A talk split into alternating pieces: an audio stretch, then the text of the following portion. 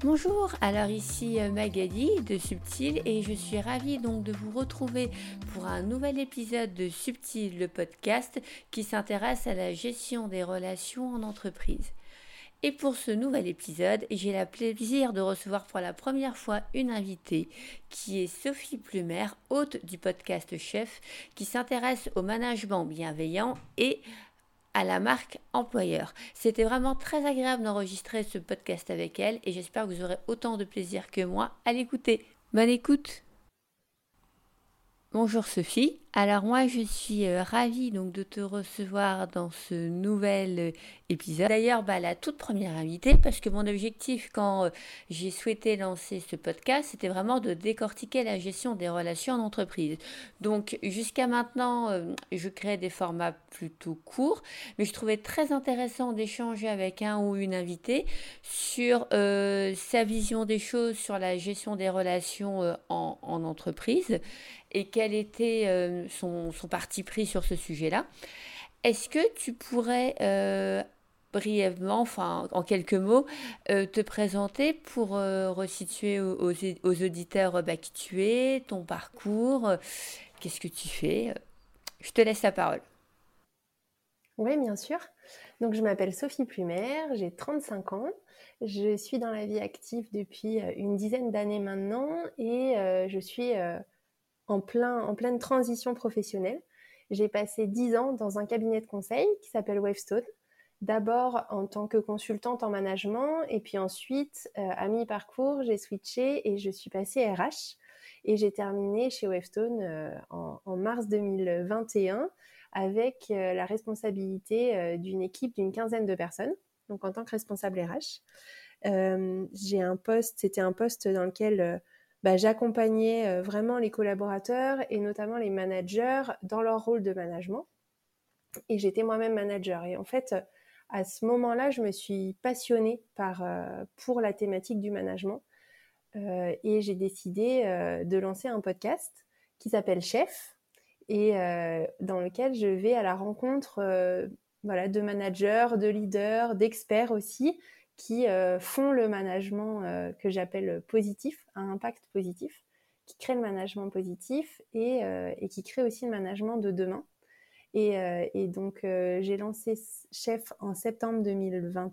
2020 et, depuis mars 2021, j'ai décidé de m'y consacrer à temps plein pour bah, vivre à, à 100% l'aventure l'aventure de chef. Voilà. Bah, merci à toi. Bah, là, si, tu veux bien, j'avais euh, déjà quelques questions en fait à, te poser sur euh, bah, ton, l'expérience que tu avais en tant que RH. Donc, tu nous as dit, euh, tu étais en fait, tu étais vraiment spécialisé dans ton ancien poste auprès de l'accompagnement de, de managers. C'est-à-dire, tu devais en fait créer un programme, créer une structure. Qu'est-ce que qu'est-ce que c'était exactement? En fait, mon poste n'était pas forcément spécialisé auprès des managers, mais c'est vrai que c'était quand même une partie importante de mon, de mon travail. Euh, mon rôle, c'était vraiment d'aider euh, les opérationnels, les directeurs euh, de, de, practice, de business unit que j'accompagnais, à construire un cercle de management le plus solide possible pour bah, amener plus de performance à leur entité.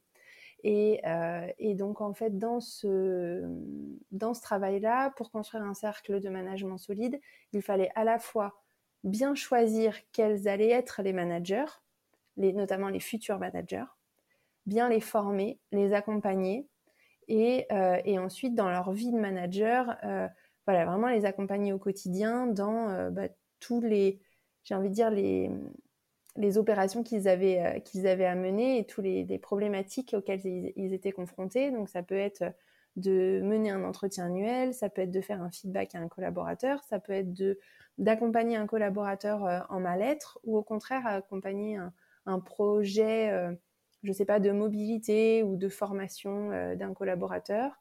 voilà, c'était tout ça. Et puis à la fois à la maille individuelle, et aussi à la maille collective, c'est-à-dire de créer bah, un collectif de management qui soit capable de, euh, de s'entraider, euh, de se faire miroir, euh, d'être innovant, pour donner envie aussi aux plus jeunes collaborateurs de bah, de rester, de s'engager dans la structure. C'est finalement vraiment de donner du lien, finalement donner du sens à la fonction un peu de, de, de manager et créer du lien, créer un réseau d'entraide. Oui, c'était un peu ça. C'était un peu C'est un peu finalement ce que tu essayes de reproduire aussi dans ton activité aujourd'hui de freelance finalement. Exactement, avec chef. Ouais. Bon, je suis très attachée effectivement au fait de mettre les gens en, relation, en lien, parce que je crois beaucoup euh, à l'étincelle qui se passe quand deux, euh, deux personnes qui ont des choses en commun ou pas, mais en tout cas qui peuvent être complémentaires, ont, euh, voilà, que, l'étincelle qui se crée peut vraiment, peut vraiment faire des choses magnifiques. Et toi, la fonction Exactement, plus 1 égale 3. Et toi, la, la, la, fonction RH, la fonction RH, c'était quelque chose que, dans lequel tu te projetais? Enfin, qu'est-ce que, comment ça s'est passé? Parce qu'avant, tu nous as dit que tu étais dans le conseil. Après, tu as euh, bifurqué petit à petit vers euh, cette fonction-là. Mais euh, c'est vrai que c'est derrière la fonction RH. moi, je trouve qu'il y a beaucoup de choses. Tu vois, par exemple, les différentes RH que je côtoie sont beaucoup plus orientées euh, j'ai envie de te dire, réglementaire. C'est des juristes de formation qu'on a mis à un poste de, responsable, de, ressources humaines parce qu'on voulait cadrer, on voulait processiser et on voulait donner, euh, euh, structurer un peu, un, peu, un peu cette fonction. Et, là, dans ce que tu, dans, ce que tu évoques, oui. c'est davantage de la facilitation, de la cohésion, de créer du lien. Et tu te rends compte que derrière une même fonction, tu as des trucs hyper différents en fait. Ouais, complètement. Donc, euh, euh, finalement, moi, j'étais dans l'équipe de développement RH de Webstone. Et donc, euh, on était, bien sûr, j'avais une partie juridique, hein. j'avais une partie relations sociales, j'avais une partie administrative aussi. Mais ce qui était vraiment attendu et ce qui est toujours attendu de la fonction RH chez Webstone, c'est vraiment de fidéliser les collaborateurs et de faire en sorte qu'ils s'engagent de manière la plus efficace possible pour la structure. Et donc, euh, bah, en fait, derrière, ça passe vraiment par une fonction RH forte. Et moi, c'est ce qui m'a vraiment donné envie de rejoindre la fonction RH de Westone. Quand j'étais consultante, j'aimais beaucoup mes missions. Vraiment, c'est un métier qui m'a beaucoup appris, beaucoup apporté. Euh, j'ai adoré faire mes missions. Puis à un moment donné, je trouvais moins de sens à accompagner des grands groupes dans leurs problématiques managériales parce que finalement, j'étais là que sur une durée courte par rapport à l'ampleur euh, des travaux à mener. Voilà. Et, je me suis dit, mais moi, finalement, ce qui m'anime au quotidien, c'est vraiment de travailler pour ma boîte que j'adorais parce que, enfin, que j'aime toujours beaucoup, mais, euh, mais que, voilà, j'aimais, j'aimais beaucoup les gens avec qui je travaillais, j'aimais beaucoup le projet d'entreprise, j'aimais beaucoup la manière dont, euh, dont les dirigeants, bah, pilotait cette entreprise et les valeurs qu'il portait. Et donc, euh, je me suis posé la question de savoir comment euh, travailler plus euh, pour cette entreprise. Et puis, en fait, le, poste de RH est venu assez naturellement. Et, j'ai vraiment eu la chance d'être dans une entreprise qui en a fait une fonction forte et une fonction très tournée vers l'humain. et, voilà, c'est vraiment ce qui m'a plu. Et c'est là où j'ai appris beaucoup de valeurs aussi managériales et ce qui quand même les fondements euh, des valeurs aujourd'hui que je porte avec euh, Est-ce que, on va dire que la, euh, en tant qu'RH, c'est aussi une, une c'est un peu une fonction de représentation d'entreprise. et est-ce que parfois ça t'est déjà arrivé de te sentir en conflit par rapport à ça? C'est de te dire, je te, donne, un exemple que tu peux ou non avoir vécu, mais c'est juste pour te donner un exemple pour préciser ma pensée. Mais par exemple, voilà, vous devez vous séparer d'un d'un collaborateur, ou même tu dois juste faire un feedback négatif à, un collaborateur que toi tu apprécies, mais avec lequel, feedback avec lequel tu n'es pas complètement convaincu, mais pourtant tu es porteuse du message. Oui. Oui. Euh, j'ai eu la chance euh, de ne jamais avoir été confrontée à une situation avec laquelle j'étais pas à l'aise. Enfin, à devoir porter un message avec lequel je n'étais pas à l'aise parce que, euh, en fait, on n'attendait pas ça de moi. On attendait de moi que euh, je porte des messages avec lesquels j'étais à l'aise et que je pose des questions et que je cherche à m'approprier le message à porter. Et en fait, tant que je n'étais pas convaincue, j'avais cet espace de pouvoir poser des questions, qu'on m'explique en quoi c'était une bonne décision. Je remettais pas forcément en cause le fait que c'était une mauvaise décision parfois, mais je voulais comprendre pourquoi on, prenait ces décisions. Voilà, j'avais cette autonomie là et, cette, marge aussi de manœuvre en disant bah moi je suis pas complètement d'accord avec euh, cette décision. Par contre, je comprends ce que tu veux faire et je comprends ton point. Est-ce que si on trouve un compromis, euh, ça te va Et généralement, j'avais euh, j'avais les marges de manœuvre et j'avais l'écoute aussi des personnes avec lesquelles je travaillais. Non, et, et, je, et je pense que euh, les, enfin, je dis pas que c'était pas cuit les petits oiseaux. Hein. C'était pas, je suis toujours d'accord avec ce qu'on me dit. C'était, je fais en sorte d'être d'accord avec ce que je veux appliquer parce que euh, je pense que je n'aurais pas été capable d'appliquer quelque chose avec lequel j'étais pas. Euh, d'où ma question. pas d'accord. C'était mon ressenti en fait. D'où euh, d'où ma question. Et quand tu as, pris ce poste, là, tu vois, la question que je te pose, c'est une question que j'aurais pu me poser si j'avais été dans ton poste. C'est que tu te dis, voilà, je fais de l'accompagnation, j'accompagne finalement des managers. Mais au moment où je prends le poste, euh, peut-être que je me retrouve à devoir accompagner des managers qui ont plus d'expérience que moi dans le, dans, le, dans le management, qui ont peut-être des équipes plus grandes, plus importantes, etc.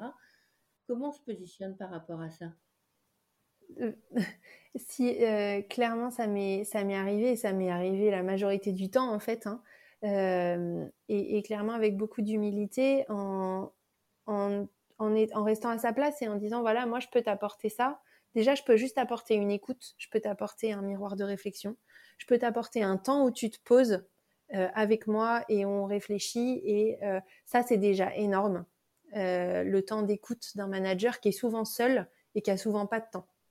Donc juste, et moi c'est ce que je disais à mes, à mes jeunes collaboratrices, parce que j'avais qu'une équipe de filles, mais quand elles, se, elles ne se sentaient pas légitimes à accompagner des managers, je disais, mais déjà, vous leur proposez un temps d'écoute et un temps pour eux, pour faire leur job de manager, euh, c'est déjà énorme en fait, et un miroir de réflexion. Donc euh, donc il y a ça, et puis après, petit à petit, euh, je me suis aussi forcée à, avoir des convictions. Et je suis pas restée dans ma position de de jeunes euh, qui ne s'avéraient pas ou voilà parce que euh, et, de, et de plus juniors parce que déjà bah, au fur et à mesure des années j'ai pris en seniorité et, et je me suis vraiment voilà je me suis vraiment mise dans une dans une position d'apprentissage et d'avoir des convictions et de grandir très vite et donc en fait très vite j'ai été au fur et à mesure capable, en tout cas, je me suis sentie légitime d'avoir des discussions d'égal à égal avec euh, des gens qui avaient beaucoup plus d'expérience que moi sur ce sujet. Parce que c'est vrai que la question de la distance, c'est, euh, je trouve que c'est un vrai sujet, notamment lorsque on est face finalement à des managers. C'est faut pas être trop trop près, faut pas non plus être trop loin.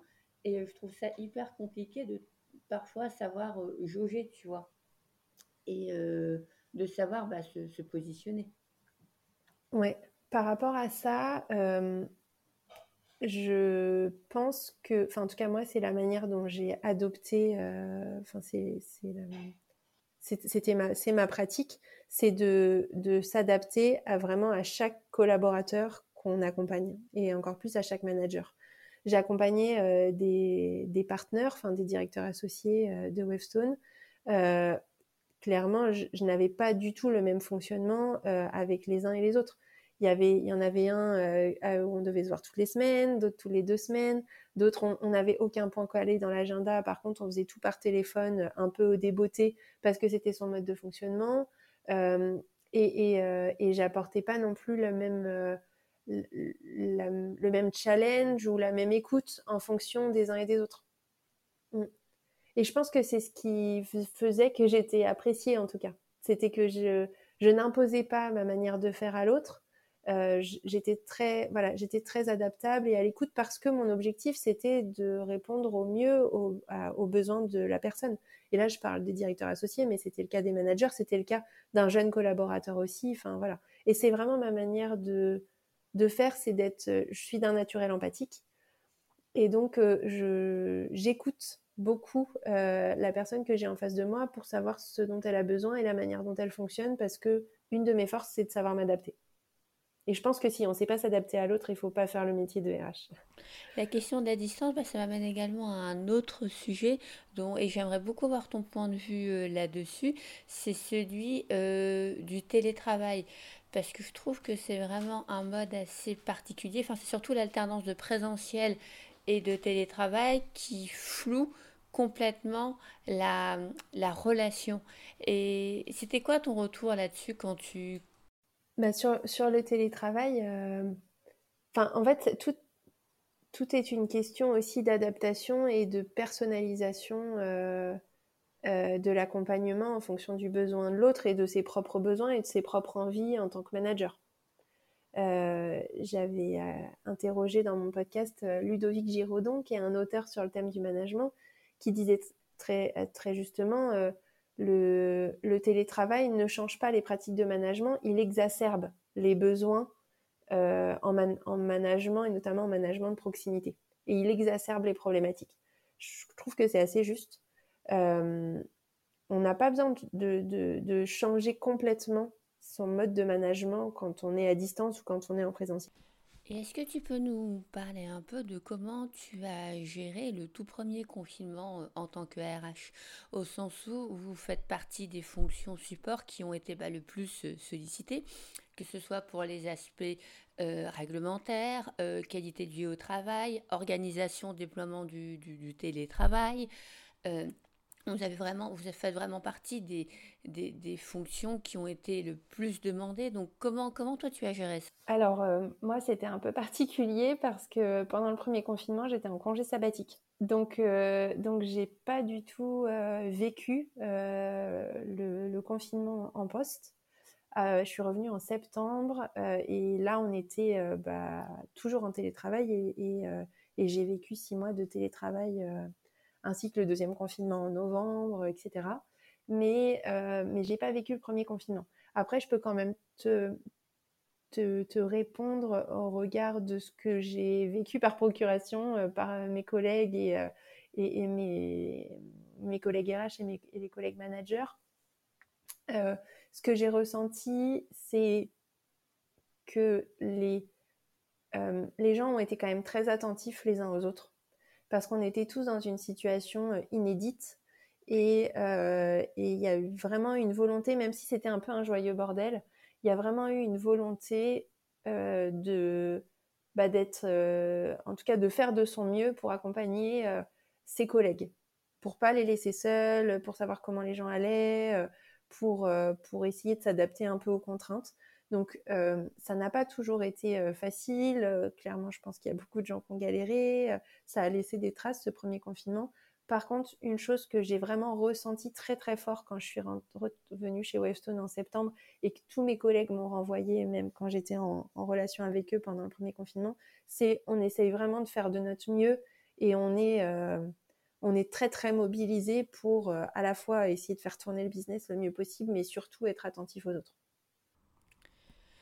Donc c'est assez intéressant donc parce que donc tu pendant toute cette période-là, donc euh, tu étais vraiment, tu avais un regard, j'ai envie de te dire, un peu extérieur euh, à tout ce, à tout ce qui se passait. Et donc ça se passe comment ton retour en entreprise après euh, ce, ce, confinement? Tu ressens quoi? C'est que ça a dû faire quand même un, un choc entre guillemets puisque tu, tu, pars lorsque tout va bien, tu arrives. Euh, on a un confinement qui nous est tombé dessus, on a des modalités de travail euh, qui ont changé, une ambiance, une atmosphère qui va être différente parce que ça, ça a aussi un, impact. Donc, euh, c'est quoi, c'était quoi ton ressenti à ce moment-là, à ton, retour de, congé sabbatique? Ouais, la, manière dont je l'ai vécu, c'est que enfin, le, télétravail ne m'a pas dérangé parce que j'étais, j'étais quand même habituée à en faire. Euh, la, première chose qui m'a marquée, en fait, c'est quand même que je, trouvais que les, mes collègues ne prenaient pas assez soin d'eux. Et, euh, globalement, mes collègues, même mes amis, etc., à l'extérieur, moi, j'avais euh, décidé bien avant cette histoire de Covid de prendre six mois sabbatiques pour lancer chef et pour prendre du temps pour moi. Après dix ans de carrière, j'en avais besoin. Et c'est arrivé au moment du confinement. Donc j'étais dans une période où j'étais quand même dans une, euh, dans une optique de prendre soin de moi et, et de, voilà, de, prendre soin de ma santé, de prendre soin vraiment, vraiment de moi. Et quand je suis revenue en septembre, je me suis rendu compte que les gens étaient à, à 1000% investis pour l'entreprise et, s'oubliaient vraiment. Et donc, ça a été une de mes premières euh, actions finalement. Ça a été d'essayer de remettre l'église un peu au centre du village parce que j'avais vraiment des collègues qui, me disaient Mais moi, j'ai même pas le temps d'aller aux toilettes. Je marche moins de 10 minutes par jour à l'extérieur. Si... D'ailleurs, il y, a, des jours où je sors pas de chez moi.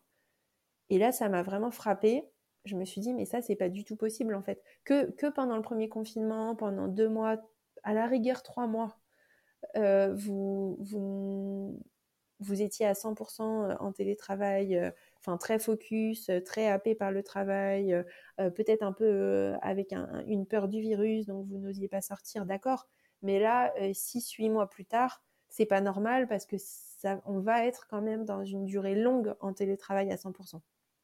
Donc il va falloir commencer à prendre soin de soi. Et ça, je me suis rendu compte que vraiment en septembre, le chemin n'avait pas encore été fait pour tout le monde, loin de là, et que les gens euh, étaient, euh, étaient quand même fatigués ou se sont fatigués très vite en septembre, après les vacances euh, d'été. Donc moi, ma priorité, ça a été ça. Et puis ça a été, ça, a été de continuer à créer du, lien entre les gens pour bah, finalement pouvoir pouvoir durer dans une situation à distance. C'est pas la même chose entre le premier confinement où on se dit ok c'est une histoire de quelques semaines et par contre il faut juste réadapter beaucoup de process et puis on a notre business qui qui coule complètement donc il faut être très active euh, très actif sur sur le sur le business. C'est pas la même chose quand on s'installe dans une distance longue durée. Et quand tu reviens, est-ce que ta décision de partir, elle est, euh, elle est déjà prise ou c'est vraiment ton retour qui a provoqué un déclic et où tu t'es dit non mais je ne peux plus continuer comme ça, j'ai besoin d'autre chose. Ça s'est fait comment cette, cette prise de, décision-là de vouloir partir pour monter euh, ta propre, ta propre activité?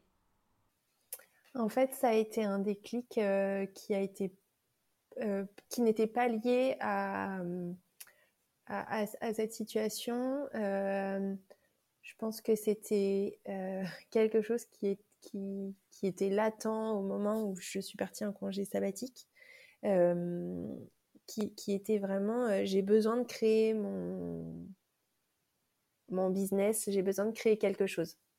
j'ai une de mes copines qui dit qu'on porte tous une œuvre d'art, une œuvre d'art pardon, en soi. Et là, je crois que j'avais besoin d'exprimer cette œuvre d'art. Euh, et, et, je, ne pouvais pas euh, l'exprimer euh, comme je le souhaitais au sein de Webstone. Donc finalement, je suis revenue, j'ai pris six mois de congé sabbatique pour commencer à créer cette œuvre d'art qui est chef. j'ai pris du temps pour moi et je pense que j'avais besoin de revenir pour me rendre vraiment compte que ce n'était plus un cadre qui, m'allait, même si effectivement euh, j'aime beaucoup cette entreprise, j'aime beaucoup mes collègues, euh, mes managers, etc. C'est vraiment une entreprise qui compte pour moi. Mais ça ne m'apportait plus le cadre euh, dont j'avais besoin, ou justement ça, ça, cadrait trop. Et, donc là, ça a été immédiat, puisque trois semaines après mon retour, j'ai pris cette décision de quitter.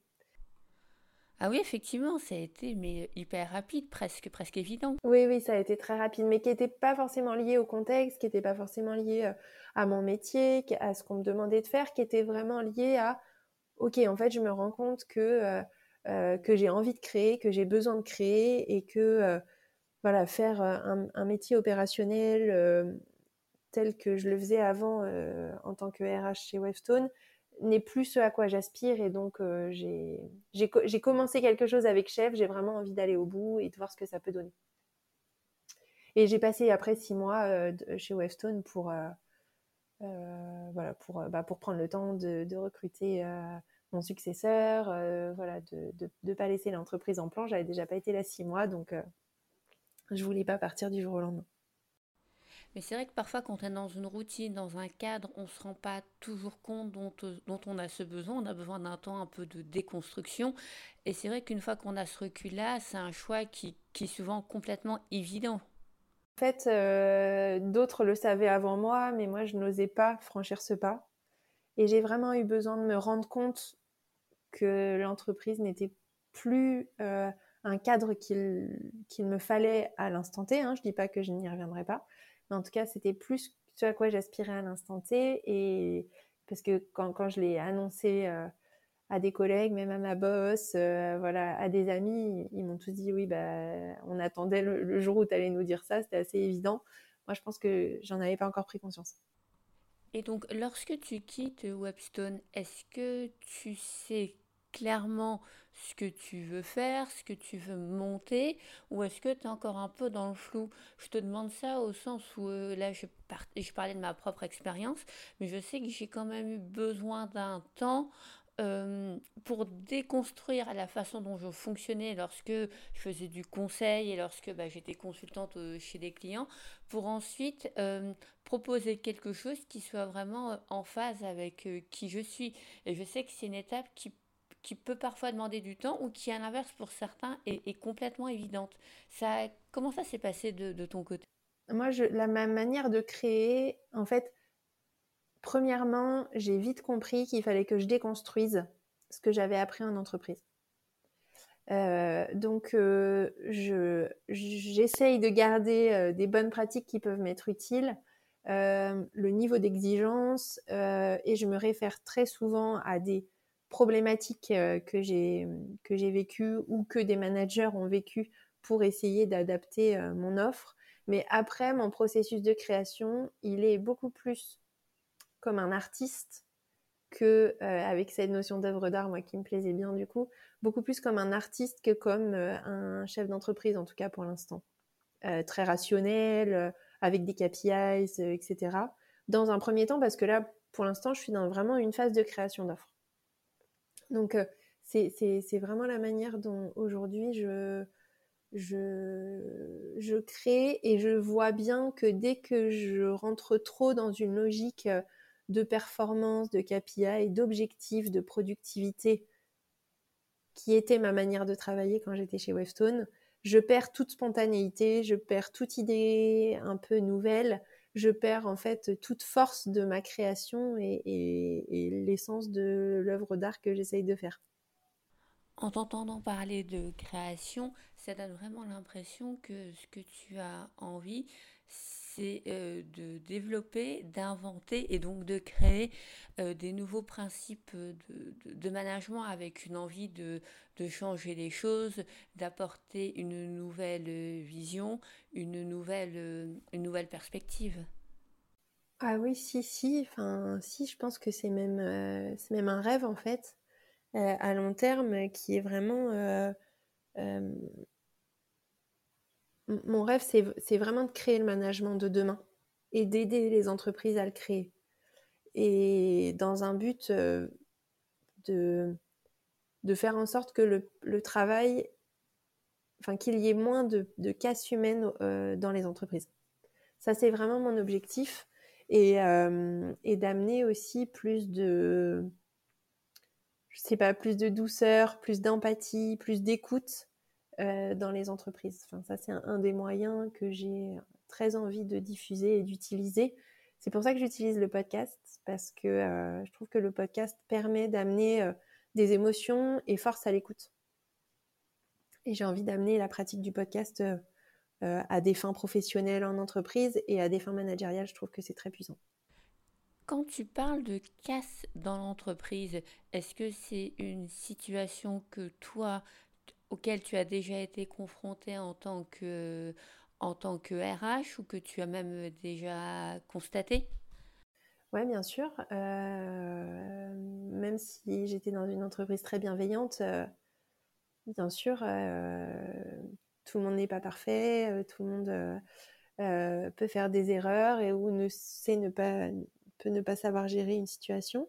Et, et et, en plus, en tant que, cabinet de conseil, même si le management euh, interne à Webstone est, était, chouette, euh, nos consultants, ils étaient, ils sont toujours euh, confrontés au management de leurs clients et aux cultures managériales de leurs clients.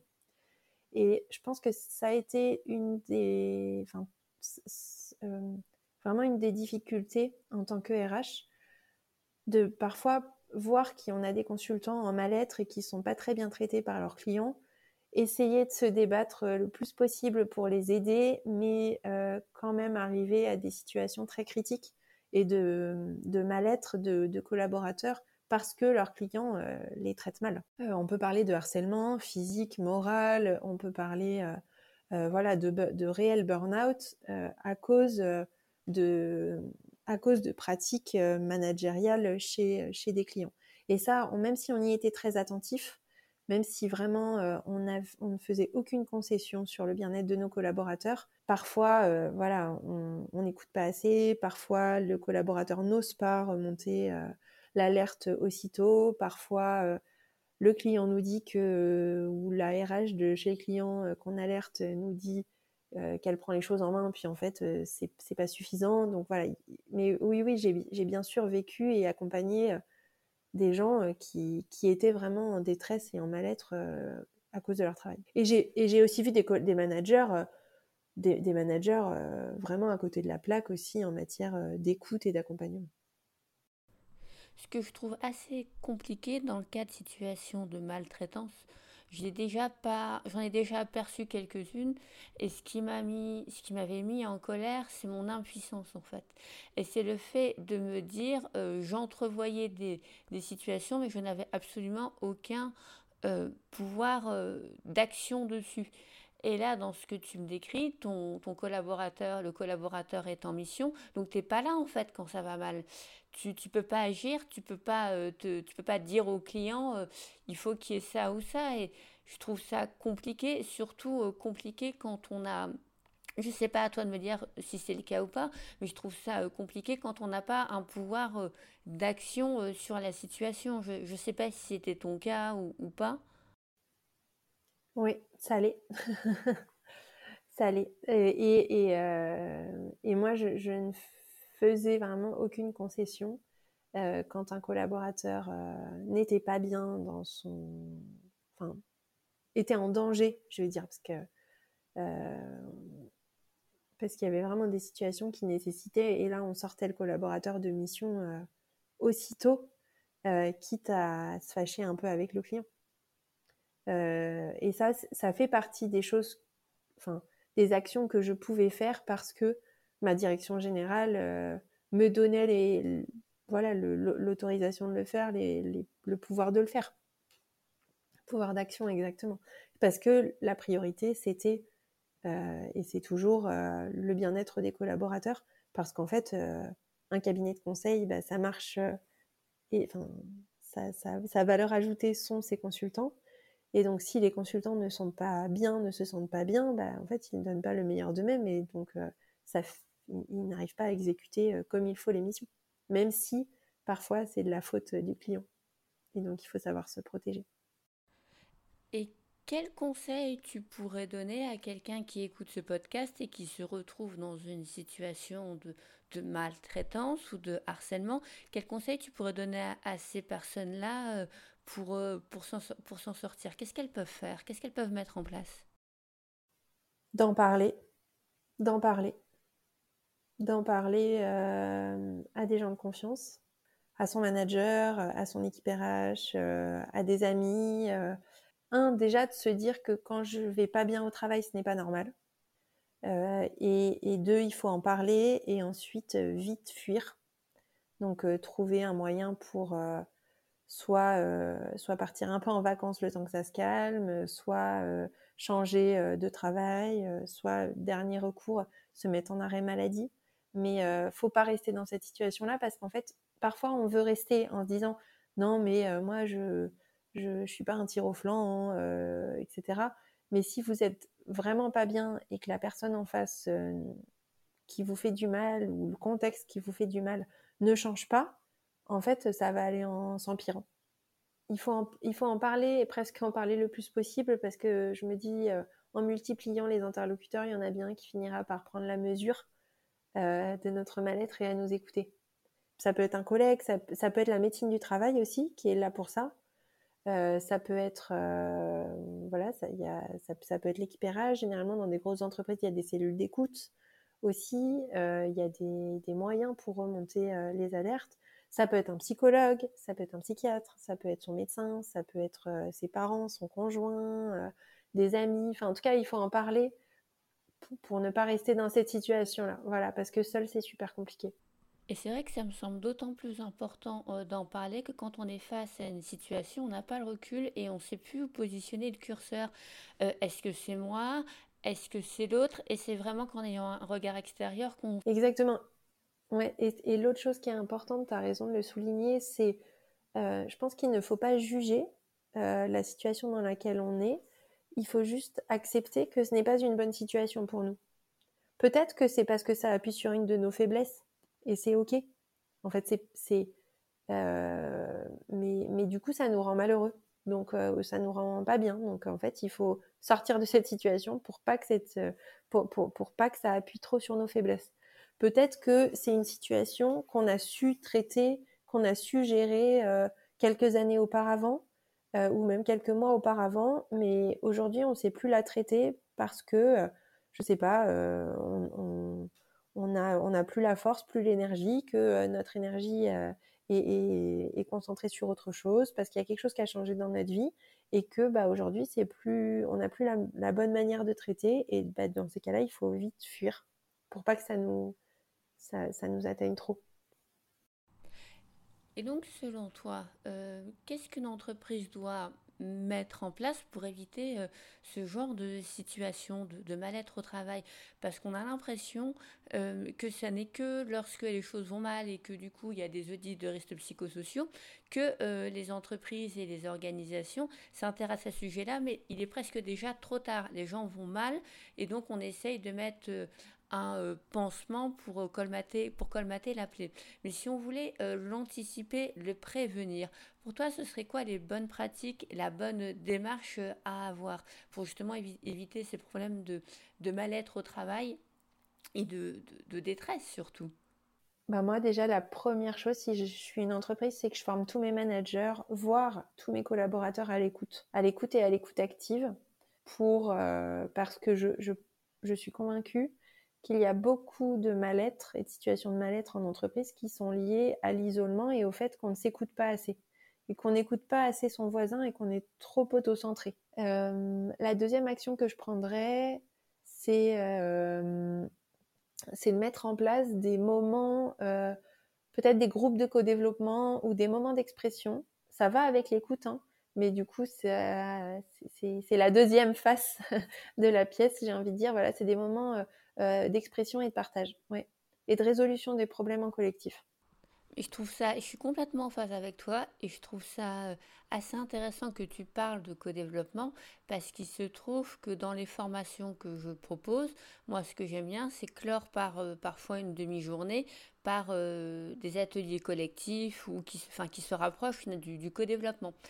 Et chez euh, certains euh, clients, on m'a vraiment expressément demandé de ne pas faire du co-développement, comme s'il y avait une peur que l'on affiche euh, ses états d'âme, qui a un côté peut-être un peu trop personnel, un peu trop intime. Et je sais qu'il y, a, certains managers qui, ont presque peur du co-développement, peur de s'afficher, peur de montrer ses sentiments et presque sa vulnérabilité quelque part.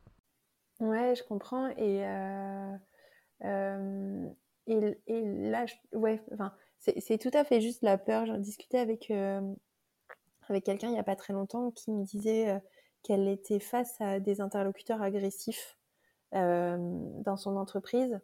Et, et, du coup que c'était très difficile et donc je dis bah un soit il y y a, plusieurs options de traiter ça mais déjà de leur expliquer que toi tu ressens la manière dont ils te parlent comme de l'agressivité, peut-être qu'ils n'en ont pas conscience. Et ensuite, euh, essayer de comprendre d'où vient cette agressivité, parce que elle, bien sûr, sa première euh, envie, c'était de répondre par de l'agressivité. Mais du coup, ça marche pas. Euh, ça marche pas et, et, ça, tend encore plus la situation. Alors que de dire, bon, bah, pourquoi est-ce que ce, ce, monsieur ou cette femme me, me, me parle de manière agressive? Déjà, est-ce que c'est une volonté? Et deux, pourquoi est-ce que peut-être que c'est lui parce que lui-même est en mal-être, lui-même se sent en insécurité, lui-même n'est pas écouté. Et donc, euh, si je commence par l'écouter et, euh, lui demander ce pourquoi il pense ça, pourquoi il, il, me parle avec agressivité, je peux déjà faire descendre la pression. Tu parles beaucoup d'écoute et euh, du coup, je peux pas m'empêcher de faire euh, le, parallèle avec l'activité que tu es en train de mener euh, sur Chef, où justement, bah, tu vas t'intéresser à d'autres d'autres façons de voir les choses, d'autres pratiques du management, et on retrouve un peu cette thématique autour de autour de l'écoute. C'est, j'ai envie d'avoir un lieu d'écoute, un lieu de partage. J'ai envie de faire de chef un lieu d'écoute, un lieu de partage un lieu d'ouverture aussi euh, et amener euh, d'autres d'autres pratiques Enfin, des pratiques issues du, pas forcément du monde du management ou du monde de l'entreprise dans, dans l'entreprise. Voilà, et, et, aussi de faire en sorte que bah, les personnes qui ont réussi à mettre en place des choses positives dans leur entreprise puissent le partager euh, et aider ceux qui ont envie de s'en inspirer à le mettre aussi en place chez eux. ça, c'est vraiment quelque chose que j'ai envie de faire. Tu, disais très justement euh, en début d'épisode euh, que mon métier, c'était de créer du lien. Bah, je pense qu'effectivement, c'est tout à fait juste. J'ai vraiment envie de continuer à créer du lien à travers Chef. De mon côté, je crois que j'ai fait le tour. Alors avant de clore cet épisode, est-ce qu'il y a un sujet sur lequel tu aimerais euh, euh, intervenir, euh, intervenir ou est-ce que tu aurais quelque chose à rajouter? Bah non, je te remercie beaucoup Magali pour, pour cette invitation. Et puis, il y a plein plein de choses nouvelles là qui vont arriver avec Chef. Donc rien n'est figé, tout est en construction. donc plein de à la fois de de nouvelles offres, de nouveaux épisodes de podcast, de nouvelles aventures. Merci en tout cas pour, pour l'invitation.